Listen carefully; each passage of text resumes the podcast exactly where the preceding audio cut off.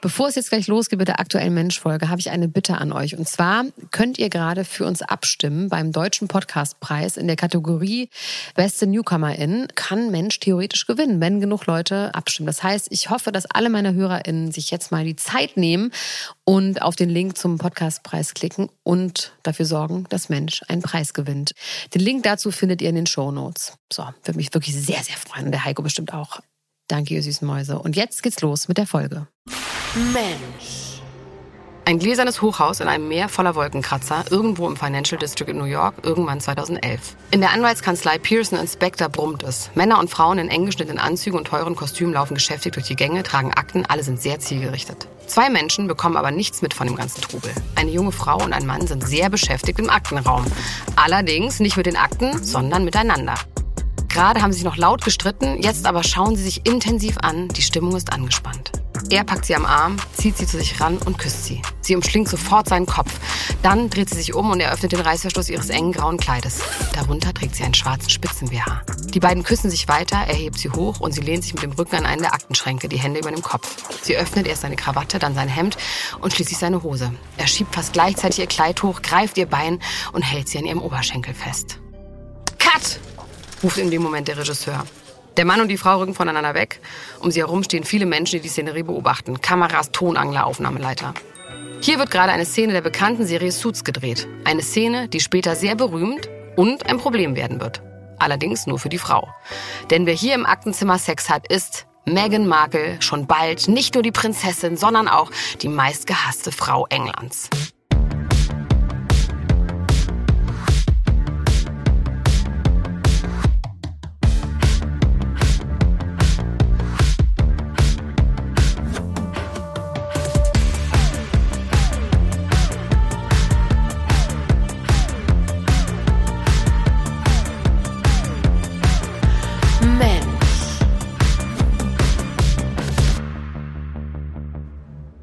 Und herzlich willkommen zur ersten Folge Mensch im neuen Jahr. Mein Name ist Elena Gruschka. Ich bin Deutschlands Nummer 1 Gossip-Podcasterin und bei mir ist Heiko Bär. Ich sag einfach mal frohes neues Jahr. Ich weiß, es ist heute schon der 18. und da macht man das eigentlich nicht mehr, aber wir haben uns ja noch gar nicht gesprochen in diesem Jahr, ne, Heiko? Das stimmt, das stimmt. Ich wünsche dir auch ein frohes neues Jahr. Bist du gut reingekommen? Ja, ich habe durchgeschlafen. Ich bin um 10 ins Bett. Ja. Und dann habe ich geschlafen. Und am ersten war ich Neujahrsbaden. Das mache ich jetzt immer. Also das habe ich diesmal das erste gemacht. Aber ich habe mir überlegt, dass das eine neue Tradition wird, dass ich immer am ersten zu irgendeinem See in der Nähe von Berlin fahre und egal was für ein Wetter ist, da einfach baden gehe.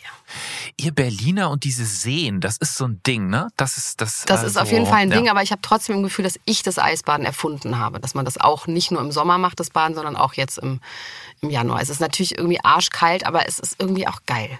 Es waren ein paar Kinder also du dabei. hast es gebreakt auf jeden Fall, würde ich, ich sagen. Ich habe es auf jeden ja. Fall gebreakt, ja. Und wie bist du reingekommen? Wir haben richtig krass gefeiert hier. richtig Schmiersuff betrieben, ein bisschen gekrökelt. Schmiersuff bis morgens um, äh, was ist denn lang? Bis zwei mindestens. bis um halb eins haben wir, waren wir auf und haben den Fernseher richtig laut gedreht. ja, ja. Das war alles sehr, sehr aufregend, aber ist auch voll gut, dass jetzt irgendwie auch so ein neues Jahr startet, oder? Und jetzt Dry January? Ja, so ungefähr, ja. Nee, ich wirklich. Also ich, ich, ich wirklich. Ich mach das. Ich zieh's durch dieses Jahr. Nee, ich nicht. Du nicht. Aber du säufst auch nicht so viel wie ich wahrscheinlich. Bei mir geht's nicht, ich, ich sauf nicht so viel, nee. Aber so ein, so ein leichtes Saufen halt so, als so ein Grundsaufen irgendwie. Ist ja auch schön, einen leichten Glimmer ins Leben bringen. Ja. Naja. So, es geht bei Mensch die nächsten vier Wochen um Meghan Markle. Und ich muss echt sagen, dass ich sehr gespannt bin, was das mit mir macht. Ich habe nämlich noch überhaupt gar keine fertige Meinung über die. Wie sieht's bei dir aus? Ähnlich. Ich bin also, glaube ich, ein bisschen mehr in eine Richtung. Ich bin so latent genervt, weil äh, man so sehr viel mitkriegt, aber das ist jetzt gar nicht ihre Schuld, sondern eher so, ja, ihrem Job geschuldet, würde ich sagen. Ihrem Job als Prinzessin? Ja. Und es ist ja klar, ohne Harry hätte es Meghan sehr wahrscheinlich nicht in diesem Podcast geschafft. Deswegen werden wir natürlich auch über den Prinzen und das britische Königshaus reden. In der Berichterstattung über Meghan gibt es ja zwei Lager. Für die einen ist sie eine junge, selbstbestimmte und freie Feministin, die sich von niemandem was sagen lässt und zusammen mit ihrer kleinen Familie ihren Weg geht. Und dabei sagt sie dem verstaubten britischen Königshaus mit dem konservativen und veralteten werden auch noch, wo es lang geht. Toll. Aber dann gibt's noch das andere Lager. Und für das ist sie eine zickige, schwierige Person, die sich nicht anpassen will. Alles muss immer genauso laufen, wie sich das vorstellt. Sie dominiert den armen Harry und entfernt ihn von seiner Familie. Und die Monarchie zerstört sie auch noch. Und wie man schon hört, der Hass auf sie ist sehr viel größer und lauter als die Unterstützung. Was die Leute aber besonders nervt, das merke ich auch in meinem Umfeld, ist, dass sie so tut, als hätte sie das alles gar nicht gewusst, auf was sie sich da einlässt und als wäre sie da einfach irgendwie so reingeraten. Und das glauben wir viele nicht. Wir schauen uns das später nochmal ganz in Ruhe an und wie gesagt, am Ende werden wir gucken, auf welcher Seite wir stehen. Und los geht's mit der wilden Maus. Zu ihrer Kindheit und Jugend kommen wir später. Wir fangen nämlich diesmal nicht bei ihrer Geburt an, sondern mit dem Kennenlernen von Meghan und Harry, weil das ist ja auch auf eine Art der Anfang. Es ist abends, vermutlich irgendwann im Mai 2016. Harry sitzt auf seinem Sofa und scrollt durch Instagram. Plötzlich bleibt sein Zeigefinger auf einem Post hängen. Es ist ein Video von zwei Frauen. Eine der beiden ist eine gute Freundin von Harry, die andere kennt er nicht. Sie hat einen Hundefilter auf dem Gesicht, schwarz-weiß gefleckte Hundeohren und eine Hundeschnauze, die die Zunge rausstreckt. Wer ist diese Frau? Harry schaut nochmal genauer hin. Er ruft die Freundin an. Und so kriegt die Frau mit dem Hundefilter eine Nachricht, die ihr Leben verändern wird. Hey, ich dachte mir, du als frischer Single solltest das wissen. Ich habe unser Snapchat-Video auf Instagram geteilt und Prince Has folgt mir. Er ist ein Freund von mir. Er hat mich angerufen und will dich unbedingt treffen. Megan schreibt ihr sofort zurück. Wer ist Prince Has? Und dann ist er nett. So kommt Harry an Megans Nummer. Harry und Meghan fangen an zu schreiben und sind sich sofort sympathisch. Nur ein Treffen ist erstmal schwierig. Sie lebt in Toronto, Kanada und dreht gerade für die Serie Suits die ich nie geguckt habe, Heiko. Ja, ich muss mich jetzt outen. Ich schon. Also sehr, sehr viele Folgen. Also Netflix lügt ja nicht. Also die Serie ist sehr seltsam. Das ist, ähm, der es nicht gesehen hat, eine Anwaltsserie, wo eigentlich wirklich wenig passiert. Also es wird sich immer nur innerhalb der Anwaltsteams gegenseitig in den Rücken gefallen, dann gibt's Krieg, Annäherung und dann vertragen sich alle. Ganz kurz, sind es dann so äh, Anwaltsthemen oder wirklich nur private Sachen? Nein, nein, das sind schon Anwaltsthemen. Also es, es gibt so. schon Fälle, aber ähm, man vergisst die und die sind auch oft so kompliziert und je länger die Serie geht, dann, dann gehen die so über mehrere Folgen und man weiß gar nicht genau, was ist nochmal der Fall. Äh, das ist irgendwie deswegen, also es, ich würde sagen, äh, es geht vor allem um das Team dieser Anwaltskanzlei untereinander. Das ist so die Kernstory, dass alle so eine Familie sind so zusammen. Mhm. Also ich finde es fast schon ein bisschen panisch, dass ich diesen Schrott gesehen habe. Aber dann habe ich irgendwann mal gelesen, ich bin da nicht der Einzige. Wirklich viele Leute haben während Corona endlos viele Folgen weggebinged. Die Serie, die ist von 2011 und die ging echt allen Ernstes neun Staffeln. Naja, Megan war halt dabei. Mehr muss man jetzt finde ich gar nicht wissen. Sie ist eine hübsche Seriendarstellerin. Ich meine, es ist gar nicht so abwertend, aber man kann echt nicht mehr dazu sagen. Also jetzt Deep wird's nicht mit ihr gefühlt in diesem alten Job. Mhm. Also soll ich das nicht gucken, ja? Ich, also wenn du halt, vielleicht hast kriegst du ja auch noch mal Corona. Also dann kann ich es empfehlen. Aber es gibt auch so viele andere Sachen, die ich dann gucken würde, oder? Vielleicht wirst du ja auch ganz schnell abhängig, so wie ich. Oh ja. Na, wir gucken mal. Harry lebt mit seiner Familie in London. Ende Juni 2016 findet dann das Wimbledon-Turnier in London statt. Megan hatte eh vorhin zu gehen und das ist doch die Gelegenheit, um Harry mal kennenzulernen. Sie sagt ihm, dass sie in der Stadt ist und Harry nutzt seine Chance und lädt Megan zum Essen ein in die 76 Dean Street in London. Ich habe das einfach mal gegoogelt und was da rauskommt, ist das Soho House. Das ist ein exklusiver Social Club, den es in mehreren Städten gibt. Das ist eine Kette, die gibt es auch in Berlin. Und da darf man nur rein, wenn man Mitglied ist und Mitglied wird man nur, wenn man jeden Monat 100 Pfund zahlt und ein Empfehlungsschreiben von zwei anderen Mitgliedern vorweisen kann. Das wird für Harry wahrscheinlich kein Problem gewesen sein als Prinz. In diesem Club gibt es dann mehrere Restaurants, Fitnessräume und, und, und, und, und. Das Soho-Haus wurde mal gegründet, damit kreative Menschen sich über ihre Ideen austauschen können. Da sind aber auch einfach sehr viele Rich Kids. Ist schon so ein bisschen banal, oder? Also ich hätte jetzt irgendwie gedacht, dass es dann für so ein erstes Date exklusiver äh, wird. Also diesen Schuppen, den kenne kenn ich sogar. Wolltest, also meinst du, dass er sie vielleicht nicht verschrecken wollte, so mit, mit zu viel Luxus? Oder ist das wirklich das Level von Prince Has?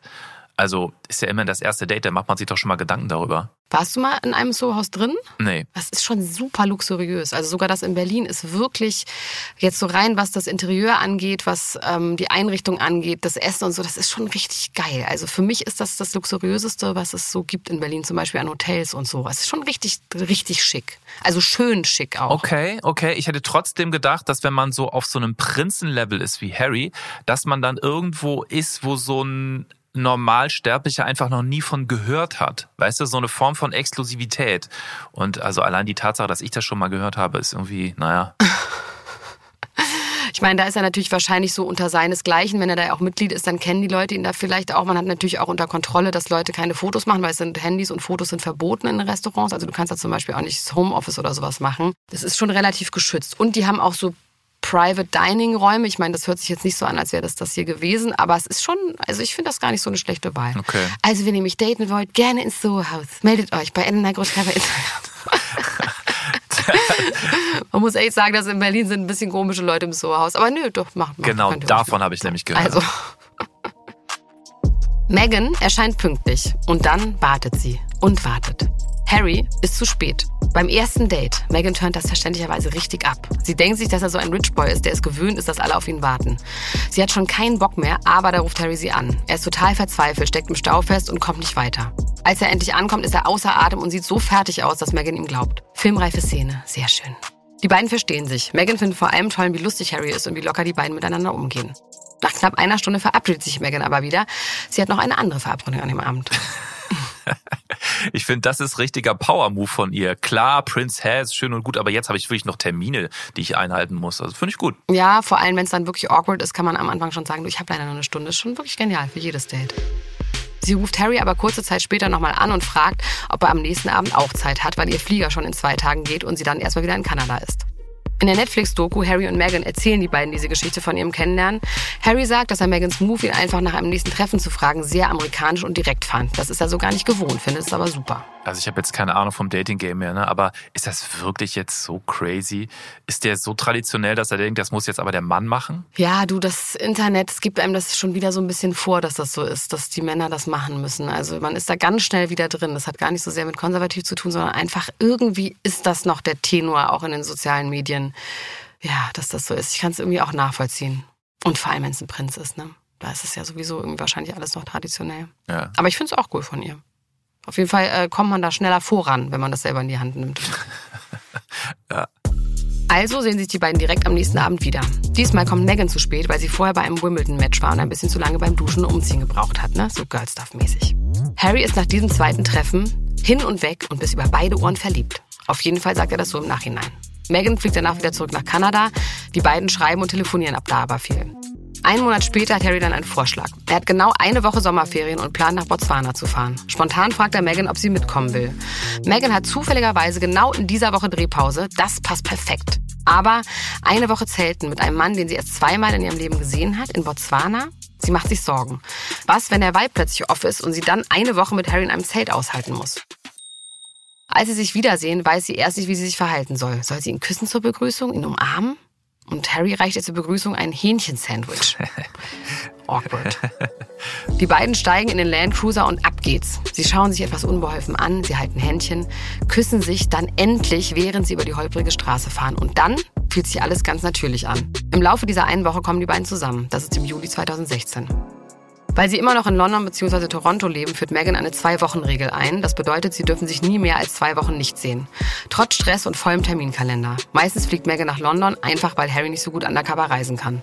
Also ich habe ja bei all diesen Staffeln Mensch schon super oft gesagt, da weiß ich gar nichts drüber, habe ich noch nie gehört, keine Ahnung von und so weiter. Aber diesmal ist wirklich noch mehr so, äh, also vom ganzen englischen Königshaus, überhaupt jedes Königshaus der Welt interessiert mich eigentlich nicht das ist für mich so ein überkommenes System, wo man eigentlich eher über Kolonialismus reden sollte. Wenn ich schon höre Botswana, also das war mal Protektorat Englands, also schön Steuern ansammeln in einem fremden Land ist ja geil. Und heute ist das für mich auch gar nicht nachvollziehbar, warum mich dieses ganze überkommene Zeug so interessieren soll. Also es ist irgendwie aus der Zeit gefallen und da leben so überprivilegierte Leute ein wirklich seltsames Leben.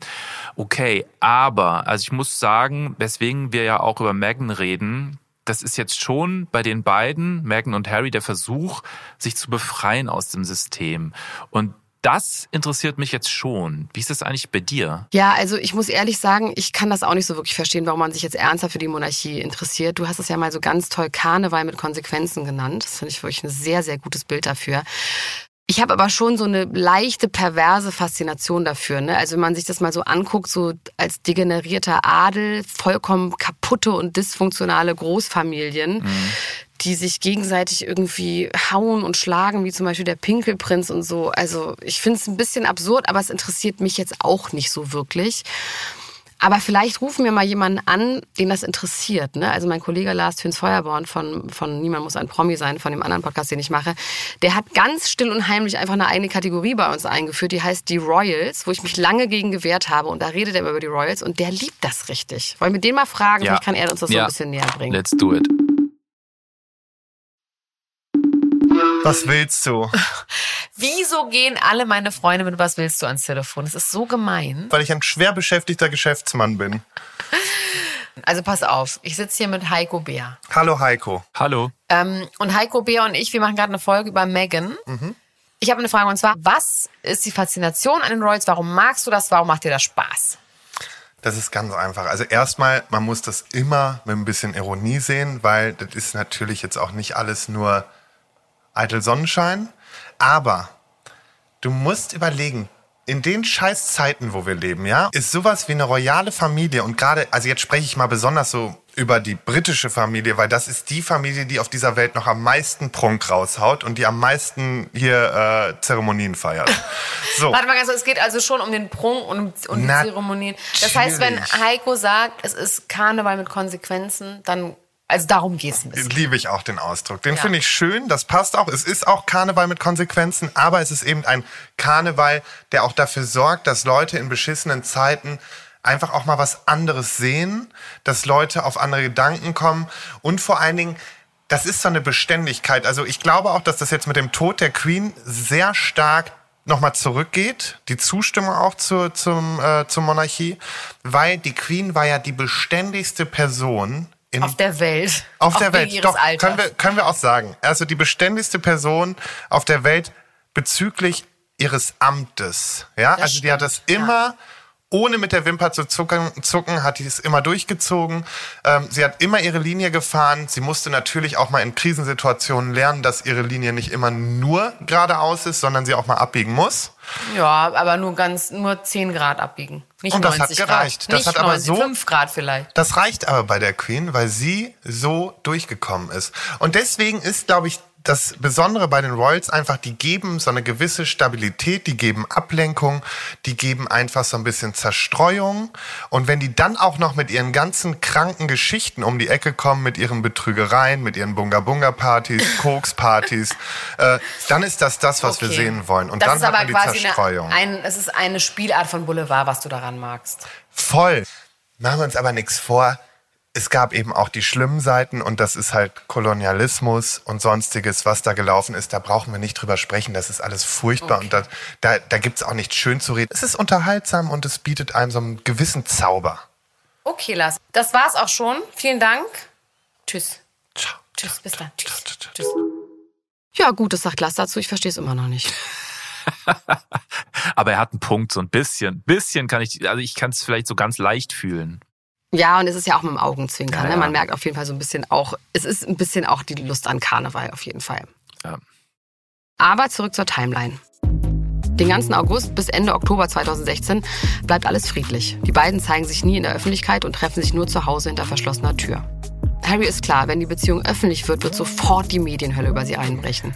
Und genau das passiert dann auch an Halloween 2016. Harry bekommt einen Anruf von Jason Knauf, seinem Kommunikationsberater. Die englischen Klatschblätter haben von Meghan erfahren und die Story wird am nächsten Tag in der Zeitung stehen. So, shit is going to hit the fan. Und was machen die beiden? Genau das, was ich auch machen würde. Sie machen noch einmal unbeschwert Party. Und zwar richtig doll. Bei einer Freundin zu Hause, natürlich mit Masken, ist ja Halloween, aber trotzdem. Am nächsten Morgen ist Megans Gesicht dann überall. Und natürlich geht es auch um ihre Herkunft. Ein Artikel ist besonders schlimm. Der erscheint am 2. November online in der Daily Mail.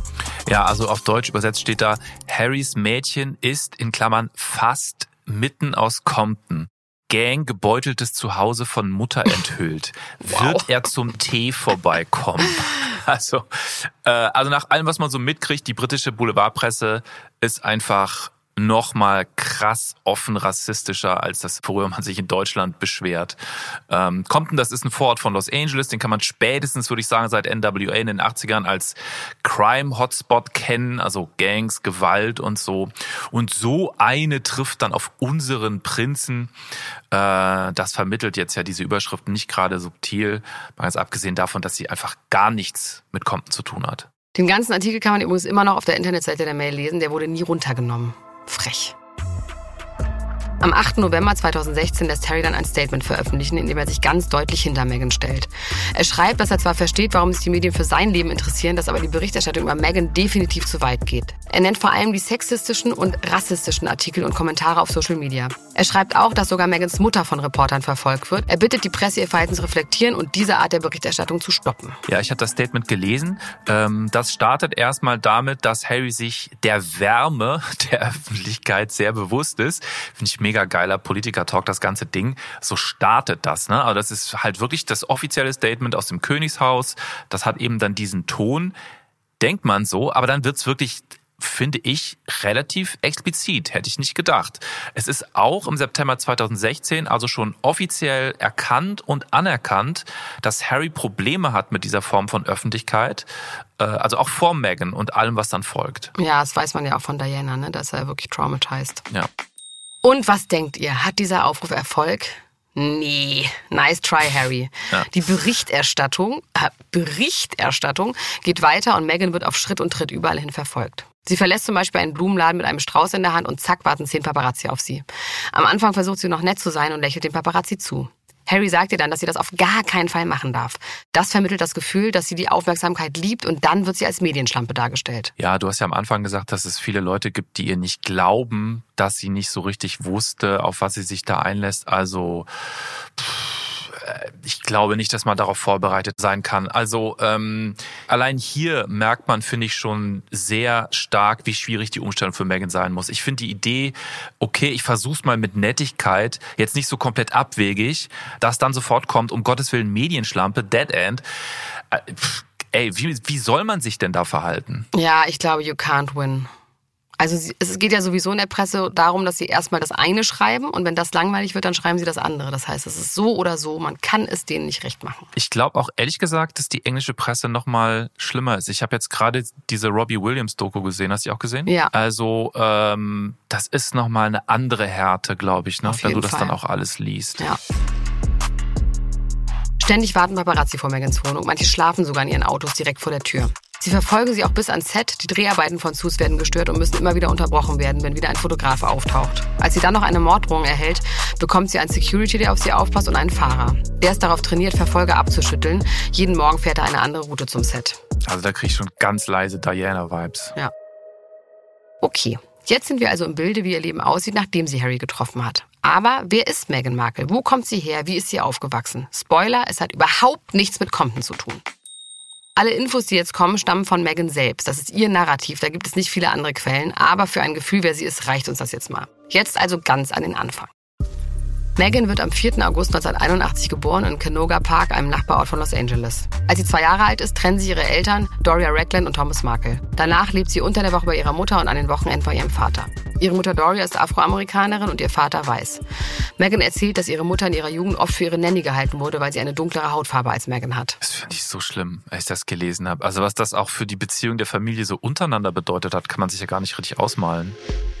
Ihr Vater ist ein erfolgreicher Lichtgestalter. Das bedeutet, er kümmert sich um die richtige Beleuchtung bei Filmsets. Der Beruf ist tatsächlich ziemlich technisch, aber dabei geht es weniger um Aufstellen von Scheinwerfern als um ein feines Lichtspiel, Farbgestaltung und damit die Stimmung der einzelnen Szenen. Also ein künstlerischer Beruf. Dabei lernt er Megans Mutter kennen, am Set der Serie General Hospital. Doria arbeitet am gleichen Set wie Thomas als Make-up-Assistentin. Hast du das mal gesehen? General Nee. Hospital? Nee. Also, das ist eine Soap Opera, die läuft seit 1963, also wirklich seit 60 Jahren. Eine der am längsten laufenden Serien überhaupt, Gibt's ist ja das klar. noch? Ja, das läuft immer noch. Krass. Ja. Und über den Inhalt muss ich jetzt und kann ich auch gar nicht groß reden. Also es geht um eine Klinik, okay, ähm, aber das ist schon eine große amerikanische Kulturmarke, General Hospital. Und irgendwie ist das schon so ein Running Gag fast, dass da auch sehr berühmte Hollywood-Schauspielerinnen auftauchen. Also immer mal wieder. Zum Beispiel Mark Hamill von Star Wars, Elizabeth Taylor hat mitgespielt, Demi Moore, Ricky Martin oder James Franco. Also schon wirklich bekannte Leute. Krass. Megan kommt in LA an eine Privatschule, das Hollywood Schoolhouse. Das ist eine beliebte Schule, an die auch bekannte Hollywood-Persönlichkeiten ihre Kinder schicken. Drei Jahre später wird da zum Beispiel Scarlett Johansson eingeschult. Die beiden spielen sogar mal zusammen in einem Schultheaterstück. Hollywood wieder, ne? An jeder Ecke lauert ein Promi. Ja. Megan sagt, dass ihre Eltern das geteilte Sorgerecht ganz gut hinkriegen. Trotzdem findet sie es als Kind stressig, ständig zwischen zwei Häusern hin und her zu wechseln. Mit elf schreibt sie darüber ein längeres Gedicht, das trägt sie auch in dieser Netflix-Doku vor. Da schreibt sie, dass sie sich eigentlich ein Leben in einem Zuhause mit zwei glücklichen Eltern wünscht. Sie beschreibt sich selbst als Papakind, sagt, dass sie und ihr Vater sehr eng waren. Thomas Markle hat neben Megan schon zwei ältere Kinder. Thomas Markle Jr. und Samantha Markle, von der werden wir hier auch noch einiges hören. Megan hat als Kind aber fast keinen Kontakt zu ihren Geschwistern. Samantha ist 17 Jahre älter als Megan und schon ausgezogen, als Megan an den Wochenenden bei ihrem Vater wohnt. Das gleiche gilt für Thomas Markle Jr., der ist 15 Jahre älter. Mit elf Jahren sieht Megan eine Werbung im Fernsehen, die sie extrem wütend macht. The gloves are coming off. Women are fighting greasy pots and pans with Ivory Clear. Megan findet die Formulierung, dass nur Frauen gegen dreckiges Geschirr kämpfen, unmöglich. So unmöglich, dass sie einen Brief schreibt. Und zwar an die Geschäftsführung von Procter Gamble, der Firma, zu der das Spülmittel gehört. Es erscheint dann sogar ein Beitrag über sie auf dem Sender Nickelodeon. Man sieht Megan, wie sie einen Brief, der in wunderschöner, ordentlicher Schreibschrift geschrieben ist, vorliest. Just about one out of every three commercials is gonna say something that's gonna hurt somebody's feelings. Megans Brief war ein voller Erfolg. Nur knapp drei Monate später ändert Procter Gamble die Werbung tatsächlich in People all over America are fighting greasy pots and pans. Für Megan ist das damals der Beweis, dass es etwas bringt, wenn man Ungerechtigkeiten anprangert und sich beschwert. In diesem Beitrag von ihr als Kind gibt sie am Ende noch den Tipp, dass doch alle Menschen immer einen Brief schreiben sollen, wenn ihnen was nicht gefällt. Schon irgendwie süß. Sie erzählt die Geschichte immer noch häufig in Interviews oder bei Vorträgen, wenn sie erklärt, warum sie sich auch heute noch so für Frauenrechte einsetzt. Und das hat alles mit dieser Werbung angefangen. Ne? Das ist schon mal beeindruckend, finde ich. Ja, schon, ist, ist beeindruckend. Ähm, ist natürlich gleichzeitig auch so ein bisschen Storytelling für Einsteiger. Ne? Also wie sie da so von äh, ihrer Biografie erzählt. Ich will es gar nicht abwerten. Ne? Ich finde es richtig gut mit diesem Brief. Also dass der wirklich was bewirkt hat, ist ja fast schon zu schön, um wahr zu sein. Ähm, ich war mit elf auf jeden Fall sehr weit entfernt davon, irgendjemandem einen Brief zu schreiben wegen irgendwelchen Ungerechtigkeiten.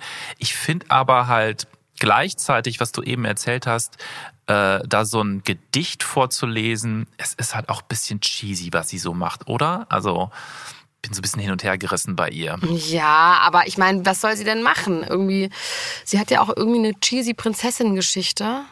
Ich weiß nicht. Ist doch auch unterhaltsam. Leute mögen doch auch, wenn es cheesy wird. Ich habe jetzt grundsätzlich nichts gegen cheesy. Ja. Du schon. Das merken wir hier aber. Na, ich habe Suits geguckt, also mir kann keiner äh, zu wenig Cheesigkeit, Cheesiness unterstellen, sage ich mal, aber ja. Nach der Grundschule kommt Megan an die Immaculate Heart High School. Das ist eine private katholische Mädchenschule in LA. Megan sagt über ihre Schulzeit, dass sie ein richtiger Nerd war. Sie hatte immer nur super Noten und wollte immer alles gut machen. Was ist eigentlich der Unterschied zwischen einem Nerd und einem Streber? Also Streber ist für mich so ein Schulding. Das ist man nur als in der Schule ist das halt so eine Beschimpfung, oder? Ja, Nerd aber sie war ja eher ein Streber, oder? Wenn sie immer nur gute Noten haben wollten. Ich finde, Nerds können ja auch nur so Inselbegabung haben und in der Schule ganz schlecht sein. Also was sie hier beschreibt, ist schon eher strebermäßig. Ich finde es ein bisschen oldschool, ehrlich gesagt, von ihr. Also Nerd ist ja auch sowas, das war früher vielleicht eine Beschimpfung, aber heute ist das ja eigentlich, Kompliment. das hat sich ja sehr gewandelt, Ja. ja. Vielleicht will sie auch damit sagen, dass sie super schlau ist. Naja. Sie leitet damals auch noch so Schulclubs. Das hat den Hintergrund, dass Megan sich ein bisschen einsam fühlt. Sie hat Angst, mittags allein essen zu müssen. Da schafft sie sich den Stundenplan lieber so voll, dass das gar nicht erst passieren kann. Megan sagt über sich, dass sie als Teenager überhaupt nicht hübsch war, beziehungsweise sich überhaupt nicht hübsch gefühlt hat. Das kommt erst viel später. Das sagen, glaube ich, alle Teenager über sich. Ne? Das tut mir immer ganz doll leid, wenn ich mit so Teenagern zu tun habe, die einfach süß aussehen und die sich alle durch die Bank weg hässlich finden. Die Ja, werden sich nochmal wundern später. was das Leben noch ihnen antut mit dem Altern. Neben der Schule begleitet sie ihren Vater auch oft an Filmsets. Sie liebt den ganzen Trubel und die Stimmung da. Vielleicht ist das auch ein Grund, warum sie in der Schule in mehreren Musicals mitspielt. Ihr Vater kümmert sich dann ums Licht. Das waren wahrscheinlich die am besten ausgeleuchteten Highschool-Musicals der USA. Neben der Schule fängt sie mit 13 an, bei Humphrey Yogurt zu jobben. Witziger Name, ne? Humphrey Yogurt. Das mag ich. Das ist, wie man sich denken kann, ein Frozen Joghurtladen. Als das 2021 bei Megans großem Oprah Winfrey Interview rauskommt, ist bestimmt vielen aufgefallen, krass, Megan hat mir in den 90ern vielleicht Frozen Joghurt verkauft. Zu dem Interview mit Oprah kommen wir natürlich noch intensiver. Megan macht mit 17 ihren Abschluss in einem keuschen weißen Kleid, wie alle Mädchen an der katholischen Schule. Danach geht sie an die Uni als erste ihrer ganzen Familie in der Nähe von Chicago. Sie studiert zwei Hauptfächer, Theater und internationale Beziehungen. Irgendwie interessante Kombi. Was lernt man bei internationalen Beziehungen, Heiko? Ich glaube, das ist so eine Mischung aus Politik, Wissenschaft und Geschichte. Also Und Theater dazu. ja, das ist und dann dazu noch Theater, genau. Klassischer Politiker. Werdegang vielleicht. Ja. Ja. Nach einem Jahr an der Uni bekommt sie ein Praktikum in der Presseabteilung der amerikanischen Botschaft in Buenos Aires in Argentinien. Zu der Zeit denkt sie darüber nach, nach dem Studium in die Politik zu gehen.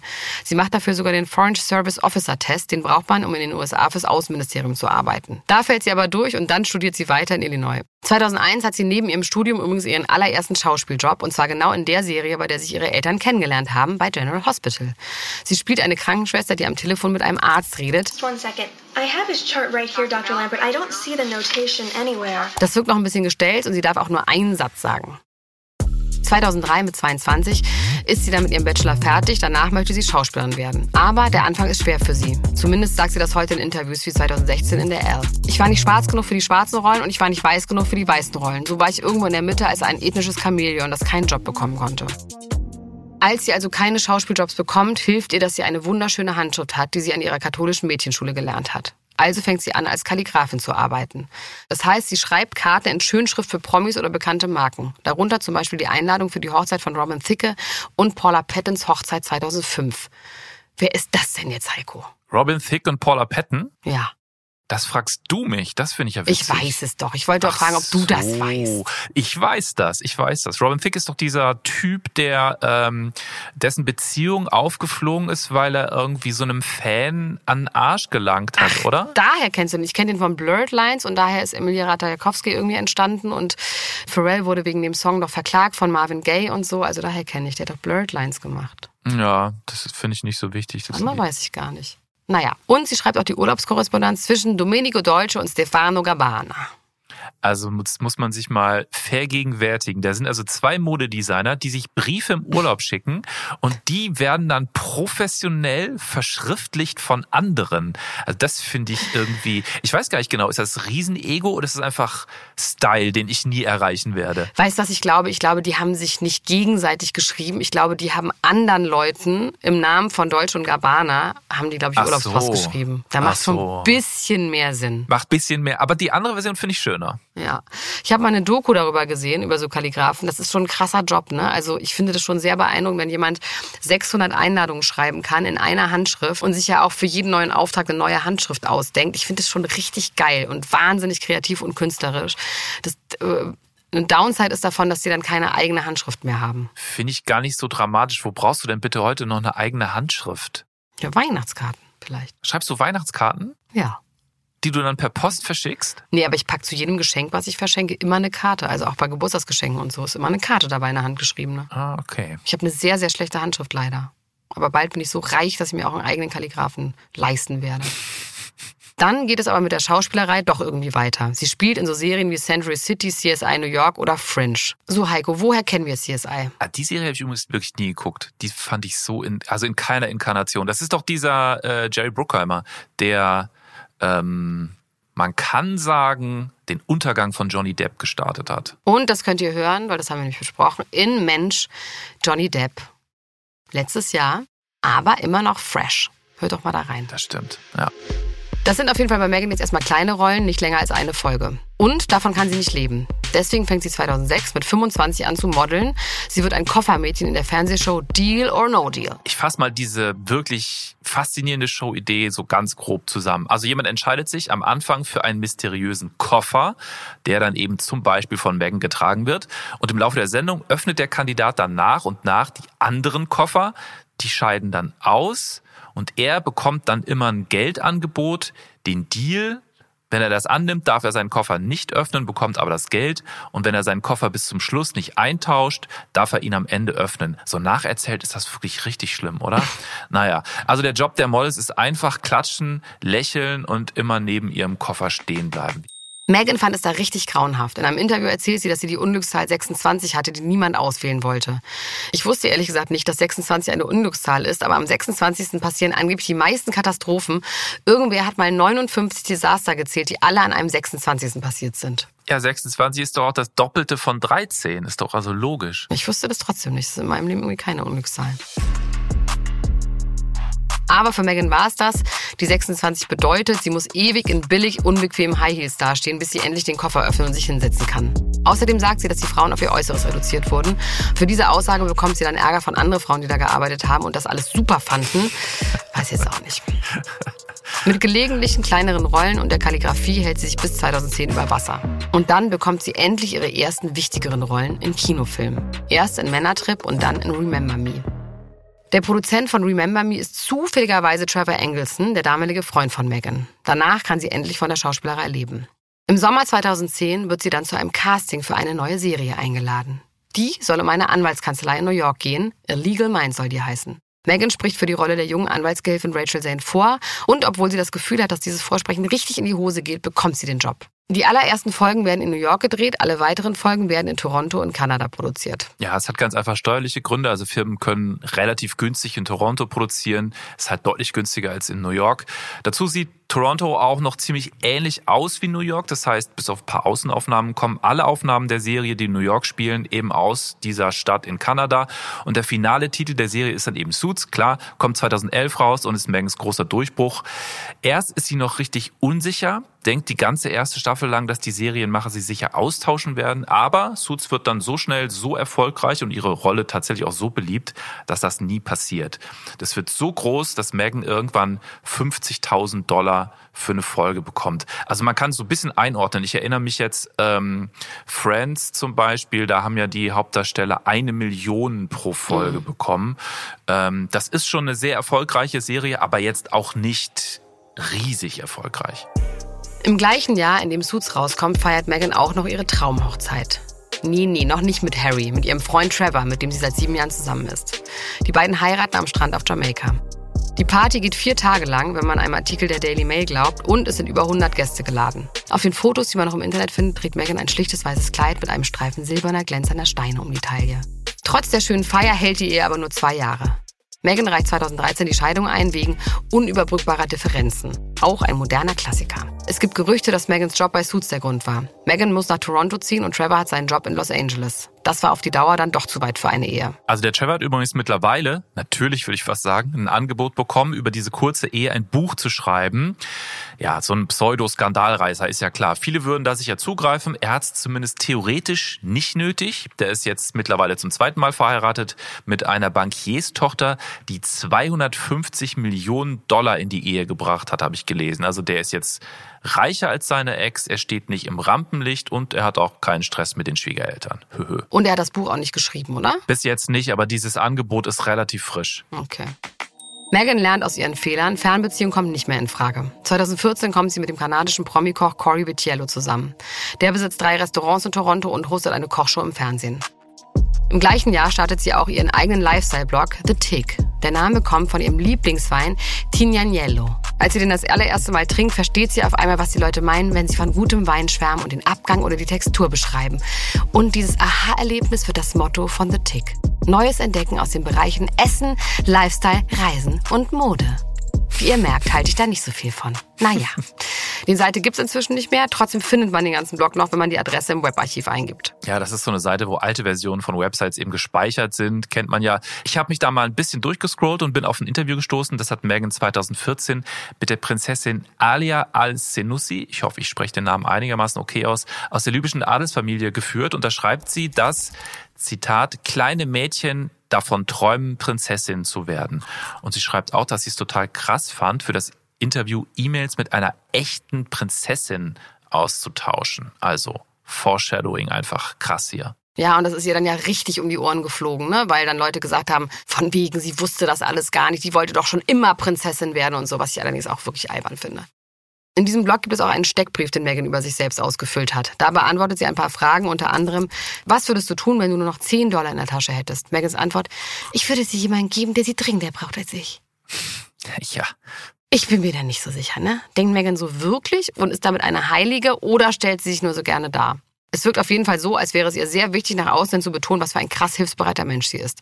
Vielleicht ist das aber auch nur eine Message oder so ein Gleichnis. Kann ja auch sein, dass sie es nicht ganz wörtlich meint. Ja. Was auch immer ihre inneren Gründe dafür sind, Megan engagiert sich wirklich neben ihrer Karriere sehr viel im karitativen Bereich. Ganz besonders wichtig sind ihr da Frauenrechte. Darüber hält sie zum Beispiel 2015 eine Rede bei der Frauenrechtskommission in New York. Und auch in ihrem eigenen Leben setzt sie sich für ihre Rechte ein. Vor den Dreharbeiten für eine der späteren Staffeln von Suits ruft sie die Produzenten an. Sie hat das Gefühl, dass Rachel, also ihre Rolle, nur noch im Handtuch zu sehen ist. Sie findet, dass das ihre Rolle unnötigerweise sexualisiert. Das wird dann geändert. Nicht schlecht. Megan wird dann auch noch Botschafterin für die Hilfsorganisation World Vision. In dieser Rolle fliegt sie aus PR-Zwecken zu verschiedenen Hilfsprojekten. Zum Beispiel nach Ruanda und schaut sich da Schulen an, zu denen World Vision neue Wasserpipelines gebaut hat. An Neujahr 2015 auf 2016, ein paar Monate bevor sie Harry trifft also, postet sie in ihrem Blog ihre Neujahrsvorsätze. Sie möchte einen Marathon laufen, nicht mehr fluchen und weniger an ihren Nägeln kauen. Und dazu möchte sie das Leben spielerisch angehen und Raum für Magie lassen. Übrigens sind genau diese Neujahrsvorsätze auch der Inhalt von mehreren Skandalartikeln über Meghan. Da wird von undamenhaftem Verhalten geschrieben, weil Meghan ja anscheinend mal eine Nägel gekaut und geflucht hat. Also genau, das ist auch wirklich ein Grund oder einer der Gründe, warum mir diese ganzen Königshausgeschichten so auf die Nerven gehen. Das sind alles so 50er Jahre Vorstellungen. Also so ganz begreife ich immer noch nicht, wieso man das alles irgendwie so als witzig abfeiern kann. Also Eskapismus, ja, verstehe ich, aber ey, dann gucke ich lieber Suits. Harry hat Suits anscheinend nicht geguckt, sonst wäre ihm Meghan doch schon da aufgefallen. 2016 ist das schon eine sehr erfolgreiche Serie. Hat er sie wohl gegoogelt? Bestimmt, oder? Ja. Übrigens gibt es verschiedene Quellen, die schreiben, dass Harry der Grund ist, warum Meghan sich im Frühling 2016 von Corey, dem kanadischen Koch, trennt. Sie erzählt eine andere Version, sie soll sich gerade frisch getrennt haben. Wir können es aber nicht genau wissen. Und an dieser Stelle möchte ich nochmal die Geschichte von Guy Ritchie erzählen. Habe ich zwar schon gemacht, aber die ist einfach so gut. Ne? Als er Madonna kennenlernt und sich trennt von seiner damaligen Freundin, sagt er zu ihr, I love you baby, but face it, she's Madonna. Später gesungen auch nochmal von Robbie Williams.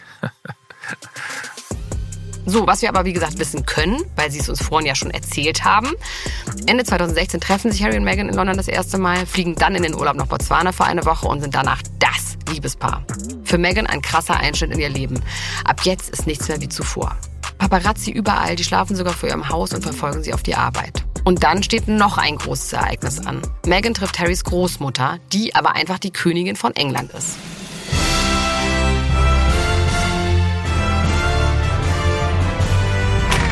Sie erzählt das in dieser Netflix-Doku so, dass sie noch ein paar Minuten vor dem Treffen gar nicht wusste, dass es gleich passieren würde. Harry und sie sind in London mit dem Auto unterwegs auf dem Weg zum Mittagessen. Und dann sagt er ganz casual, du, bei dem Essen gleich, da ist auch meine Oma dabei. Ist ja okay, oder? Und dann, ganz kurz vor dem Treffen, fragt Harry Meghan, ob sie eigentlich weiß, wie sie die Queen grüßen muss. Meghan hat keine Ahnung. Sie denkt erst, dass Harry einen Witz macht. Und dann erklärt ihr im Auto, wie man knickst. Das ist eine Art angedeutete Verbeugung, dabei ist ein Bein hinter dem anderen. Das erste Treffen beschreibt Megan als leicht awkward. Sie ist sehr unbeholfen, verbeugt sich viel zu tief und will alles richtig machen. Ja, also so als Amerikanerin hat die bestimmt noch einen ganz anderen Blick auf diesen ganzen Quatsch. Die haben ja nur die Kennedys als Rolls. Aber ich finde ja spätestens bei diesen Knicks machen sollte man doch auch denken, boah, nee, danke. In dieser Doku macht sie diesen Knicks auch nochmal nach, also wie sie den damals angeblich gemacht hat. Mhm sehr lange und sehr weird und Harry guckt auch ganz awkward, so als wäre ihm das unangenehm, dass sie das nochmal nachmacht. Und da hat sie auch richtig viel Hate für bekommen, dass sie sich hier darüber lustig macht, über diese Tradition und über die Queen und so. Also das war auch nicht gut, dass sie das da irgendwie so nochmal nachgemacht hat. Der allererste gemeinsame Auftritt in der Öffentlichkeit von Harry und Meghan ist der 26. September 2017. Zu diesem Zeitpunkt wissen die Medien schon seit einem Jahr von ihrer Beziehung. Der Anlass sind die Invictus Games in Toronto. Da treten amerikanische Kriegsveteranen in sportlichen Wettkämpfen an. Zum Beispiel gibt es Tennis, Golf, Schwimmen oder auch Bogenschießen. Also eine ziemlich bunte Mischung. Harry war ja selbst zehn Jahre beim Militär und hat diese Spiele 2014 gegründet. Er eröffnet sie zusammen mit dem kanadischen Premierminister Justin Trudeau. Also diese Invictus Games, die waren doch auch in Düsseldorf 2023. Ja. Ich erinnere mich, da, da war ich nämlich zu der Zeit zufällig da und habe da überall diese Flaggen gesehen. Und er war dann auch noch im aktuellen Sportstudio zu Gast, wenn ich mich da so ein bisschen so dunkel dran erinnere. Bisschen absurd. Aber okay, der Anlass ist ja eigentlich vielleicht kein schlechter. Keine Ahnung. Ja, und ich kenne einen, der kennt einen, der war mit Harry im Hotel im Fahrstuhl in Düsseldorf. Oh, ja. haben die geredet? Nee. Hat er geknickst? Nett gegrüßt. Einfach nur Hi. So nett zugeblinzelt. Die Medien stürzen sich natürlich auf dieses Ereignis. Alles wird unter die Lupe genommen, besonders Megans Outfit. Sie trägt eine lässige Jeans, bisschen ausgefranst, dazu eine weiße Bluse und eine Sonnenbrille. Auch Harry ist casual angezogen in Jeans und einem schwarzen Poloshirt. Da war die Presse aber noch ganz nett zu ihr. Und dann, nur wenige Wochen später, sitzen Harry und Meghan abends gemeinsam in London im Nottingham Cottage. Also klar, das musste ich jetzt nachlesen. Das ist ein kleines Haus auf dem Gelände vom Kensington Palace. Äh, Das ist natürlich dieses riesige Anwesen der Royals in London, zu dem viele große Gärten gehören. Und in einem Apartment in dem Palast wohnen übrigens auch William und Kate mit ihren Kindern. Und jetzt wird's romantic. Meghan bereitet gerade ein Hühnchen vor zum Braten. Plötzlich steht Harry auf und öffnet eine Flasche Champagner. Meghan findet das verdächtig, das macht er sonst nicht einfach so. Sie schickt ihrer Freundin Jessica Maroney ein Video und sagt, Oh mein Gott, Jess, it's happening. Harry führt Megan dann kurze Zeit später in den Garten. Er hat eine Picknickdecke ausgebreitet und 15 elektrische Kerzen verteilt. Elektrische. Und genau da, unter den Augen mehrerer Securities, geht Harry auf ein Knie und macht Megan einen Antrag. Die sagt sofort Ja, lässt ihn kaum ausreden. Hat er diese Picknickdecke und diese 15 elektrischen Kerzen wohl selber aufgestellt? Hat er die selber gekauft? Bei Amazon. Oder AliExpress. Aber Prime, ne, die mussten dann am nächsten Tag da sein. Aber hat er diese Decke dann so hingelegt mit seinen eigenen Pfoten oder kann der sowas gar nicht mehr? Ich glaube, vielleicht kann er es schon, aber das, ich, ich Er hat glaube nochmal drüber geguckt. Final Touches hat er gemacht. wenn überhaupt. Die Neuigkeit, dass sie verlobt sind, verraten die beiden erstmal nur ihrer Familie und den engsten Freunden. Und sie feiern eine ganz kleine interne Verlobungsfeier. Dabei kommen alle in Tier-Onesies. Harry und Meghan tragen Pinguin-Onesies, weil die sich ein Leben lang treu sind. Und die Queen kommt im Flamingo-Onesie. nee, leider nicht. Und dann am 27. November 2017 erfährt auch die ganze Welt davon. Uh, it happened uh, a few weeks ago, um, earlier this month, here at at our cottage. Um, just a standard, typical night It's for a us. cozy night. It was what were we doing? Just roasting chicken and having a chicken, trying to roast a chicken. trying to roast a chicken, and it was just a, uh, just an amazing surprise. It was so sweet and and natural and very romantic. Das offizielle Verlobungsinterview gehört quasi zum guten Ton, wenn man sich in der Königsfamilie verlobt. Und wenn man sich das anguckt, ne, das ist offensichtlich total gestaged. Harry und Meghan sitzen da ganz steif und müssen die ganze Geschichte nochmal erzählen, wie sie sich kennengelernt und verlobt haben. Damit wir heute darüber reden können. Also was einen schon so ein bisschen wundert, sie ist ja Schauspielerin. Ne? Also es ist ja eigentlich ihr Job und trotzdem wirkt das immer alles so steif bei ihr, finde ich. Also bei ihm auch, aber Aber privat so Sachen zu faken ist auch für Schauspieler schwierig. ja. Die beiden sehen aber zumindest total glücklich aus. Aber nur einen Tag nach dem offiziellen Verlobungsinterview erscheint eine Person aus Megans Vergangenheit in den Medien. Samantha Markle, die deutlich ältere Halbschwester, gibt Good Morning Britain ein Interview. Sie wirkt erstmal nett, beschreibt Meghan als ein kreatives und charmantes Kind und dann hat sie noch eine Message an Meghan. I just want to say I love you. I'm incredibly happy for you. Cheers and, you know, to to a wonderful life. Tja, aber das, was hier noch nach Familienidylle klingt, wird sich ziemlich schnell in eine Medienschlammschlacht verwandeln. Zum Zeitpunkt ihrer Hochzeit wird Meghan keinen Kontakt mehr mit Samantha oder ihrem Vater haben. Und darum wird es unter anderem in der nächsten Folge gehen, um die Verlobungszeit, eine Familie, die auseinanderbricht, um eine pompöse, königliche Hochzeit. Ach, das würde Harald Glückler aber auch gut gefallen, ne? Falls ihr das noch nicht gehört habt, könnt ihr auch hier in diesem Feed. Ich freue mich auf jeden Fall aufs nächste Mal, wenn es wieder heißt Mensch Megan, Heiko. Ja. So, falls ihr diesen Podcast mögt, ne, dann könnt ihr den bewerten und ihr könnt den auch bitte abonnieren. Da ist eine Abo-Glocke, die ist doch dafür da, dass ihr es abonniert. Macht das doch einfach mal. Abonniert diesen Podcast und bewertet ihn, schreibt uns Nachrichten, macht den Dry January. Schreibt doch mal, macht ihr auch Dry January? Würde mich mal interessieren. Elena unterstrich Gruschka. Mal gucken, ob ich es durchhalte. Ansonsten hören wir uns nächste Woche wieder, wenn es wieder heißt Mensch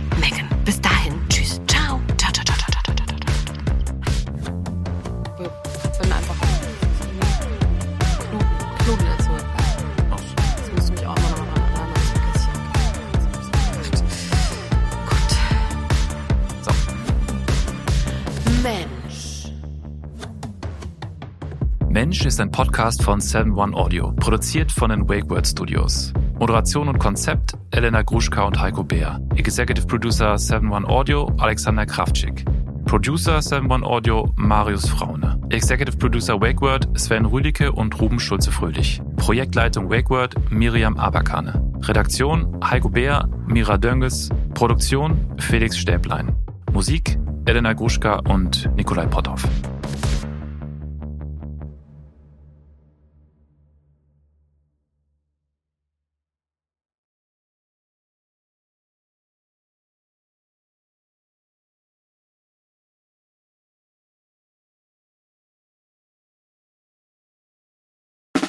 Der 7-One Audio Podcast-Tipp. So, ganz kurz, stopp, bevor ihr abschaltet. Hallo, Grüße, äh, hier sind wir nochmal. Wir sind äh, Niklas und David und äh, wenn euch diese Podcast-Folge, die ihr jetzt gerade gehört habt, gut gefallen habt, dann können wir euch nur sehr empfehlen, kommt mal rüber zu uns. Hört mal, hört mal, hört mal bei uns rein. Vielleicht ist das ja was für euch. Es ist eine Einladung. Ja, absolut. Also wir öffnen die Tür. Und ihr müsst nur noch reinkommen. Genau, kommt rein. Also vielleicht habt ihr jetzt noch was vor, vielleicht habt ihr noch eine Autofahrt vor euch, vielleicht wollt Genau. ihr jetzt gerade noch mal zu Hause ein bisschen sauber machen, aufräumen ähm, oder Freund, Freundin besuchen oder Oma und Opa, dann ähm, äh, hört doch einfach mal eine Folge. Wir sind quasi die 5 Euro, die ihr irgendwann mal in der Hosentasche Hosentasche gesteckt habt und dann die Hose gewaschen habt und dann äh, aus dem Schrank wieder rausnehmt und sagt, oh, hier sind 5 Euro. Das sind wir. Wir sind quasi ein Geschenk für euch. Und Ja. ihr wusstet aber noch nichts davon. Ja, ihr könntet wahrscheinlich gleich reicher sein, wenn ihr uns hört. Ah, gedanklich. Also mental ähm, Bereicherung im äh, Mindset. Falls ihr äh, Mindset-Defizite aufweist. Kommt We vorbei. got you covered.